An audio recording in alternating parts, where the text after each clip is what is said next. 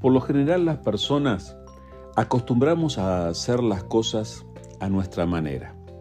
Cada uno tiene su manera de hacer las cosas y tu manera de hacer las cosas puede ser diferente de mi manera de hacer las cosas y lo mismo se aplica a eh, tantas eh, actividades que realizamos a lo largo de un día. Hacemos las cosas a nuestra manera. A lo largo de mi, de mi vida he escuchado varias veces a varias personas afirmar que tienen una relación con Dios a su manera, que creen en Dios a su manera. Y eh, eso lo dicen un poco para resistir la invitación a acercarse a Dios como uno le dice. Eh, en realidad resistimos esa idea de que alguien nos imponga lo que, lo que cree eh, para que nosotros creamos de la misma manera. Y decimos, bueno, yo creo en Dios a mi manera, yo me acerco a Dios a mi manera. Ahora, la manera en la que cada uno de nosotros tiene que acercarse a Dios es la de Dios, es la que Dios enseña. Y nosotros debemos evitar hacer las cosas inventando nosotros mismos cuál es la manera en la que tenemos que hacerlo. Hacer las cosas simplemente a nuestra manera o como a nosotros se nos antoja puede llevarnos a errores que pueden traer consecuencias que no quisiéramos recibir en nuestras vidas. Quiero leerte esta porción de Levítico capítulo 16. Te voy a leer los versículos 1 al 5, donde Dios nos enseña que le debemos tomar muy en serio. Dice así, el Señor le habló a Moisés después de la muerte de los dos hijos de Aarón, quienes murieron luego de haber entrado y quemado un fuego equivocado en la presencia del Señor. El Señor le dijo a Moisés, advierte a tu hermano Aarón que no entre cuando quiera en el lugar santísimo que está detrás de la cortina interior. Si lo hace, morirá. Pues allí está la tapa del arca, el lugar de la expiación, y yo mismo estoy presente en la nube que está sobre la tapa de la expiación. Cuando Aarón entre en la zona del santuario deberá seguir fielmente estas instrucciones. Deberá llevar un becerro para una ofrenda por el pecado y un carnero para una ofrenda quemada.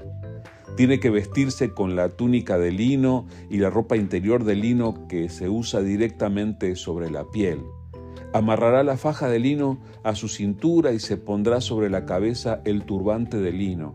Estas son vestiduras sagradas, por lo que deberá bañarse con agua antes de ponérselas. Aarón deberá tomar de la comunidad de Israel dos chivos para la ofrenda por el pecado y un carnero para la ofrenda quemada. Este pasaje es parte de las instrucciones de Dios para acercarse a Él correctamente. No podían, le dice Dios a Moisés, entrar en su presencia en cualquier momento cuando se les antoje. No podrían tomar livianamente el asunto de acercarse a Dios como si fuera algo sin importancia. Al contrario, deberían aprender a hacer las cosas a la manera de Dios gracias a Dios y gracias a la obra que Dios ha hecho, nosotros ya no tenemos que elegir una determinada vestimenta específica, especial para entrar en la presencia de Dios. No tenemos que cumplir con el rito de sacrificar animales para acercarnos a Dios, ahora que Jesucristo ha sido sacrificado por nosotros. Nos dice la palabra del Señor que en el momento en el que Cristo Jesús murió, en ese momento la cortina que separaba el lugar de la presencia de Dios, ese lugar que está mencionado en este pasaje, donde estaba la tapa del el arca, eh, esa cortina se rasgó en dos y la presencia de Dios quedó abierta para todo aquel que cree en Jesús. Entonces, la instrucción de Dios hoy en día para que nos acerquemos a su presencia es que nos acerquemos a Él en el nombre de Jesús.